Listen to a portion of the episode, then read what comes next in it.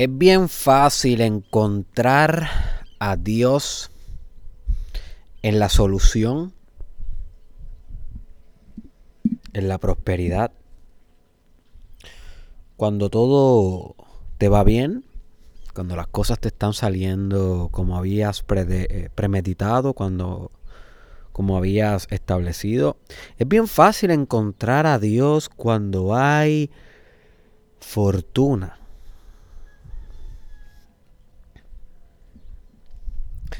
Pero no es tan fácil encontrarlo en tiempos de carencia, cuando la vaca adelgaza y se vuelve flaca.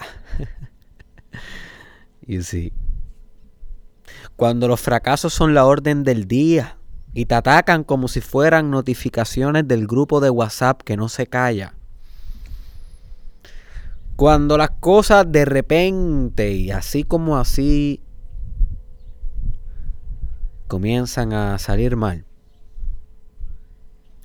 O mejor dicho, comienzan a salir de maneras caóticas que no era justo como la esperaba. Y en esos tiempos, ahí no es tan fácil encontrar a Dios. En esas pruebas de fe, por llamarle de alguna manera.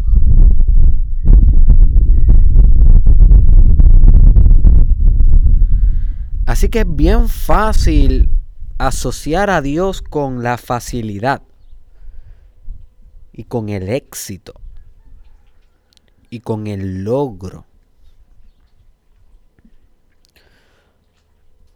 Pero no es fácil asociarlo con el obstáculo, con el problema, con la dificultad, con la antítesis de el deseo lo contrario hacia lo que tú quieres, lo, opuesto hacia tu plan, lo opuesto de tu plan. Y sí, el obstáculo.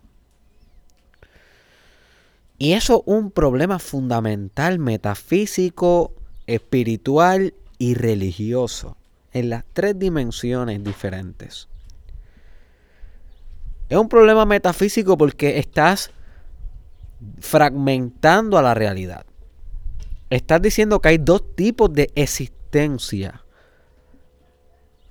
y que de alguna manera, dependiendo de qué dos tipos de existencia se manifiesta en tu presente, entonces o estás con Dios o no estás con Dios, o obtuviste lo que quisiste o el problema te consumió, el obstáculo ganó.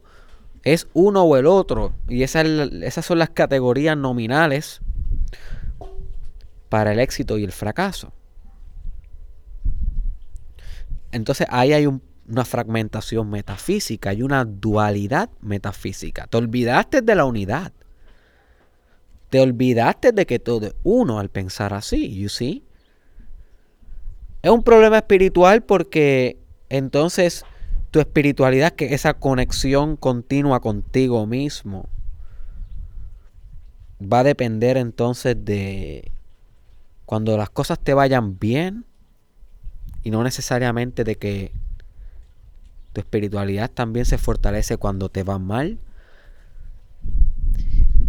Y partiendo de la premisa que fueras lo suficientemente sabio como para saber utilizar en tu ámbito espiritual el fracaso como un catalista, como quieras tuvieras todo el tiempo categorizando dentro de tu práctica, esto me sirvió, esto no me sirvió, con esto voy a utilizarlo, esto no lo voy a utilizar para mi práctica espiritual, en vez de simplemente tener una práctica espiritual pura, libre de razonamiento, en el sentido de libre de categorías y libre de, de establecer jerarquía de qué es bueno, qué es malo, y simplemente tuvieras conexión sin juicio.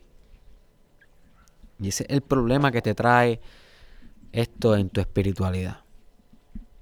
Y a nivel religioso también trae problemas, porque entonces conceptualizamos una parte de la existencia como malo y establecemos una dogma, un, y esos ruidos que están escuchando es que estamos preparando ahora mismo una fogata para una meditación que vamos a estar realizando mirando el fuego, una meditación que estoy realizando con unos estudiantes que tengo aquí en Ensenada Bay, Guánica, Puerto Rico, que estamos pasando la cuarentena escogiendo meditar y fortalecernos. Y vamos dos días corridos eh, mirando una fogata y cayendo en meditación. Y están preparando ahora mismo, mientras grabo esto, eh, la leña para el fuego y todo eso. Así que van a escuchar algunos machetazos y demás. Así que hay un problema religioso con este, con este, con esta dualidad entre el obstáculo y el éxito, el fracaso y, y la consecución del deseo. Porque entonces asocia aquello que te dificulte el camino como malo y se le lava el cerebro a un sinnúmero de personas que crean en esa dogma, en ese, en ese sistema de creencias, que el obstáculo es malo y el no obstáculo es bueno. Y esto también fragmenta la realidad de miles de personas que muchas veces no tienen la fuerza intelectual y espiritual de cuestionarse sus creencias, ni siquiera ni una de sus convicciones. Y la religión sabe esto.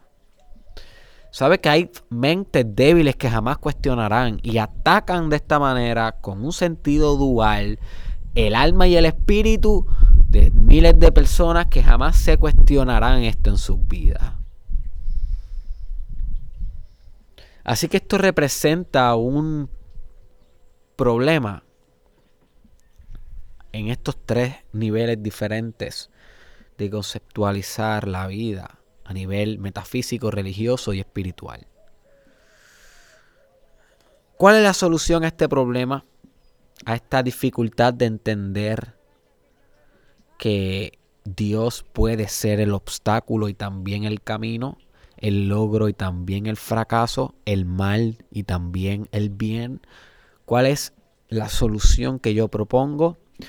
La solución que yo propongo es la siguiente, que te hagas consciente, my friend. Empieza contigo antes de querer que todo el mundo se haga consciente. Comienza por tú hacerte consciente de que el obstáculo y el camino son lo mismo. El problema que se te presenta es equivalente al éxito que representa. Voy a repetir esto es sumamente importante. Si estás tomando notas, toma esta nota y léela por el resto de tu vida. You. El problema que se te presenta equivale al éxito que representa. Dios y el obstáculo y el problema y la solución es lo mismo, es el proceso natural de existir.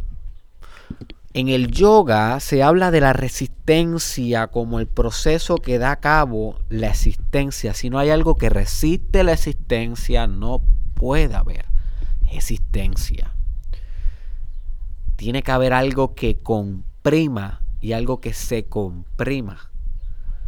Y a la misma vez son uno. Es el famoso Uroboros, Unus Mundus de la alquimia, la serpiente comiéndose a sí misma, porque tiene que haber algo que se come y algo que come, que es sí misma. See, es la paradoja perfecta, lo que se conoce como el strange loop o el bucle extraño. Búscate esa definición en Google, el bucle extraño, strange loop.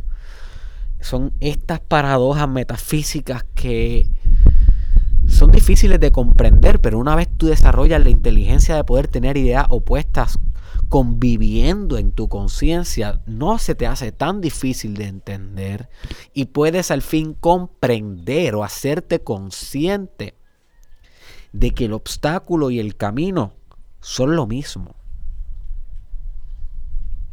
La solución y el problema son lo mismo. Dios no está en el éxito y no está en el fracaso, ni tampoco está en el fracaso y no en el éxito, porque el éxito y el fracaso son lo mismo. Si tú tienes un fracaso, lo puedes reinterpretar como un éxito fácilmente pensando, aprendí algo, tengo una nueva lección de vida, de este fracaso conocí a esta persona y de esta persona me pasó tal y tal. Es súper rápido la manera en cómo tú puedes, eso se conoce en coaching, en neurolingüista, en, en coaching eso tiene un nombre, se me olvidó ese nombre ahora. No es pivotear, porque pivotear es un nombre empresarial para cambiar la idea aunque similar. Reframing. Reframing. ¿Ok? Ese término es bien importante en coaching. Reframing the situation. Es poder de una manera independiente y con voluntad propia reformatear y reinterpretar las situaciones de tu vida de una manera que te convengan. Es como cambiarle la narrativa a esa historia que tú te estás creando todo el tiempo de ti mismo. Y con esos mecanismos tan fáciles como reframing, como hacer una visualización, tú puedes cambiar un fracaso eh, a un éxito en segundo. Igual un éxito por un fracaso. Vamos a suponer que tú lograste ese plan de negocio que te estableciste y generaste 100, vamos a suponer que tú tenías la meta de 100 mil dólares en un año en ese negocio y generaste 110 mil.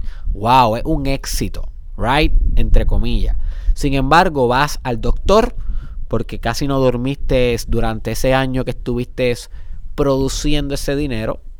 Y el doctor te dice, mira, realmente no estás pudiendo dormir porque se te ha formado un tumor un tumor asociado a altos niveles de cortisol y de estrés que al parecer estuviste expuesto y eso, ese tumor está muy cerca de, los centros vitales que eh, manejan el sueño y te está dando sueño. Gracias a Dios es benigno y lo podemos estirpar, pero tienes que tener más cuidado con, con tu estrés.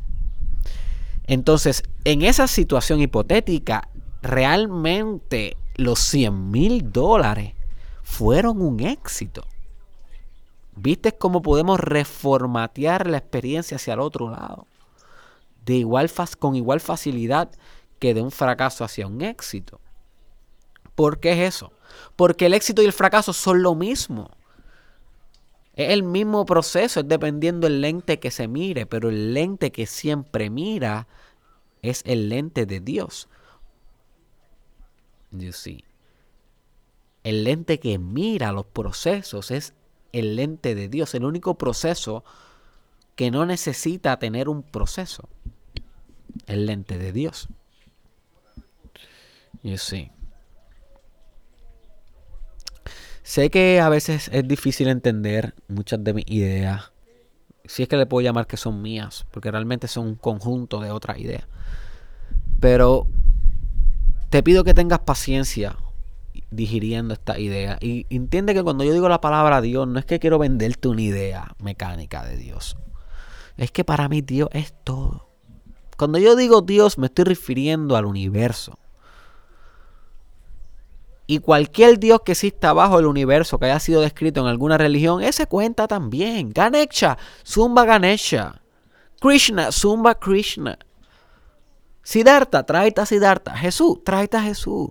Alá, tráete a Alá. Llámale como quieras. Yo le llamo Dios. Yo sí, yo no puedo intentar clasificar lo que no tiene categoría. You Ese concepto de que Dios es el problema y a la misma vez la solución del problema. Se ve muy claro en Ganesha, un dios hindú que lo representa un elefante. Búscate información sobre el dios Ganesha. Ganesha es el dios del obstáculo, básicamente, porque se pretende, se, se parte de la idea de que si Dios es tan bueno como para querer lo mejor para ti, pues entonces debe ser lo suficientemente misericordioso como para enviarte el peor de los obstáculos que van a representar el umbral que te va a llevar a ti a ser lo mejor de ti. Si Dios no te pusiera los obstáculos, entonces no quiere lo mejor para ti. Si solamente te pasara la mano, te sobara cuando estás triste, entonces ¿qué Dios es ese? Es un Dios hipócrita, es un Dios que te quiere en tu peor versión, right? Entonces, visualizar ese Dios es algo muy conformista. Y si nosotros tenemos de alguna manera algún tipo de voluntad en qué creer y en qué no, debemos por lo menos intentar, intentar sofisticar nuestra idea de Dios. Sofisticarla para poder intentar entenderla. Así que cuando intentamos sofisticar nuestro entendimiento de Dios, podemos asumir que el obstáculo y también el camino no es la facilidad. Debe ser la facilidad y la dificultad a la misma vez. Si no, no es un Dios todopoderoso. Es un Dios parcial. Si solamente Dios está en las buenas, es un Dios parcial. Parcialmente, es un part-time. Dios está contigo de part-time. No está full-time. Incondicional. Como sería un todopoderoso. Esto de que Dios es, es el obstáculo también se metaforiza mucho en el Islam, una de las religiones más espectaculares que puedes estudiar y, y, practicar en tu vida. Islam. He estado aprendiendo de ella mucho en los últimos meses. Llevo estudiándola años, pero profundamente en los últimos meses. Y en el Islam, en el Corán, que es el libro que es como la Biblia del cristianismo, y del judaísmo, eh, el Islam, el Corán, te menciona mucho de que no creas en Alá, o sea, no creas en Dios. Solamente cuando te va bien. Asegúrate de creer en Él cuando te va mal. You see. Porque Dios es el obstáculo y también el camino. En el Corán también se hace mucha referencia a que Dios enviará obstáculos para poder comprobar tu poder y tu fe. Tu poder y tu fe. Si el profesor tiene el derecho de poder probar tu aprovechamiento académico con una prueba final, con un, con un examen, ¿qué te hace pensar a ti que Dios no tiene el derecho de probar tu fe con obstáculos penetrantes en tu camino, uno tras otro, problema tras problema, dificultad tras dificultad, gravedad tras gravedad. ¿Qué te hace pensar a ti que el Padre, el pattern, el pattern, el patrón metafísico, el último patrón, que vibra tanto que ni siquiera vibra, que es tan y tan rápido que es completamente quieto, The pattern. ¿Qué te hace pensar a ti que el patrón no te debe probar a ti? ¿Qué te hace pensar a ti? You see. Dios es el obstáculo y también el camino.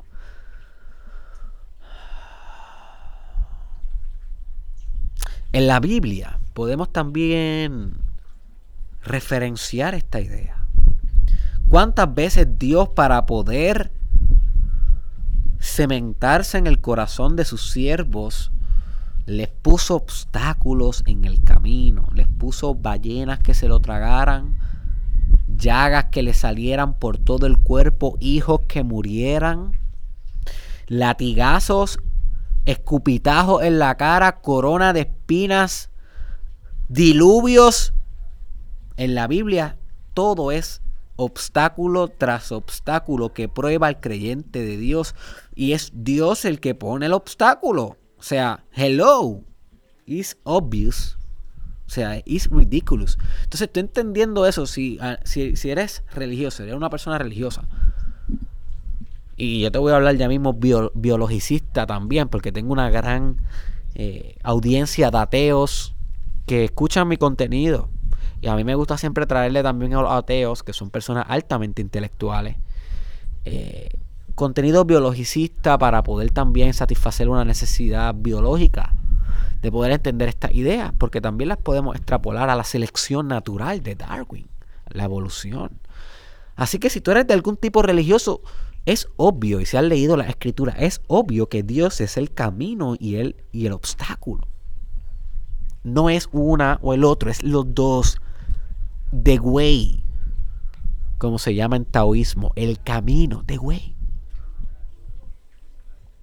El yin y el yang, como se simboliza en el taoísmo. You see. El gran matrimonio entre la luna y el sol, como se simboliza en la alquimia. Ok. Y a nivel de selección natural es obvio que la naturaleza querrá poner obstáculos en las especies para que o se adapten o se extingan. Y en ese proceso de selección haya refinamiento de las especies, haya una progresión de vida, que progrese la vida, que progresen su genética, sus capacidades, sus habilidades de supervivencia. Sin este proceso de selección de continuamente establecer obstáculo tras obstáculo de dónde demonios tú esperas que una especie se va a volver más sofisticada. ¿De dónde? You see. Es como el Lion King, cuando el cachorro no recuerdo cómo era que se llamaba, cuando el cachorro, creo que es Simba. Cuando el cachorro está todo el tiempo en la selva, en el hanana machacha, que estaba todo el tiempo eh, hedonista, buscando placer, estaba todo el tiempo distraído. ¿Cómo se supone que él se sofisticara espiritualmente en esa situación? No podía, por eso tuvo que venir el gran sabio, el monito, a darle tres bofetas en la cara y decirle tu purpose, tu propósito de vida está allá donde está reinando el rey sombra, ¿ok? Y todo esto a nivel arquetipal. Tienes que estudiar Carl Jung y los arquetipos para entender más o menos cómo te lo estoy intentando describir. Está el rey sombra, el Shadow King, algo que puedes buscar por ti, ¿qué significa Shadow King? El rey sombra, reinando el reino. Y tu deber ese es el obstáculo, el rey sombra. Tu deber es vencer el obstáculo y proclamarte rey. O sea, el éxito. Y entonces en la historia, él se sale de Hanuna Machacha y se va, pasa por el desierto, por eso sale la, la escena del desierto. Si no, te, si no te acuerdas, vuelva a ver Lion King y vas a entender cómo Dios es el obstáculo y el camino. Y luego derroca a su tío, a su Shadow King, y se convierte en rey, que básicamente eh, obtener el éxito espiritual, el logro, la iluminación, el reinado, the king, warrior, magician, lover, el rey, guerrero, amante y mago, que es las cuatro fuerzas arquetipales del hombre masculino, en este caso representado por el león. Eh, pero Pensar que solamente Dios está cuando Él recibe la corona es hipócrita. Qué estúpido sería pensar que Dios solamente está cuando Él está en la montaña siendo el rey. No, Dios está desde que Él estaba combatiendo con su tío. En el obstáculo estaba Dios y en la coronación también estaba Dios. En el logro, en el éxito, en la trascendencia. Y en ese continuo ciclo de obstáculo, éxito, obstáculo, éxito, camino, obstáculo, camino, obstáculo. Esa es la dinámica metafísica de la existencia, de la selección natural, si lo quieres interpretar biologicistamente. Lo importante y lo resumido en esta idea es que no vuelvas a pensar que realmente la fortuna te pertenece cuando la cosa te va bien sino que la fortuna también te pertenece cuando te va mal cuando no tienes nada, cuando estás en cero, ahí también está Dios.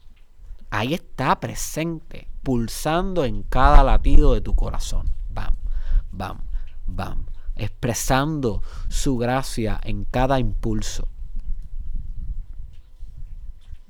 No solamente en los aplausos que está Dios, sino también en los abucheos.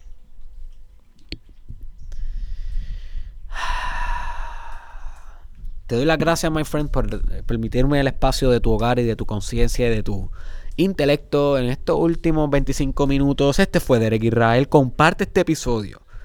Eh, tienes esta asignación. Comparte este episodio en tu perfil y con un amigo, my friend. Con alguien que tú sabes que le puede sacar provecho al episodio de hoy. Con una sola persona. No te vayas y le des skip y ya, y picha, yo no voy a compartir nada. Por favor, my friend. Tienes todas estas ideas de gratis. Y lo único que yo te pido un share What? Can you believe it? Dame share, my friend, compártelo. Sígueme en todas las plataformas. Recuerda suscribirte a mi canal de YouTube.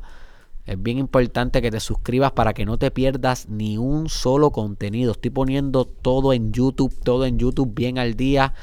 Derek Israel. Búscame en YouTube, suscríbete, pero también estoy en Apple Podcast, busca el Mastermind Podcast y en Spotify, Mastermind Podcast, en SoundCloud y en todas las otras plataformas. Gracias por todo y nos vemos en la próxima, my friend.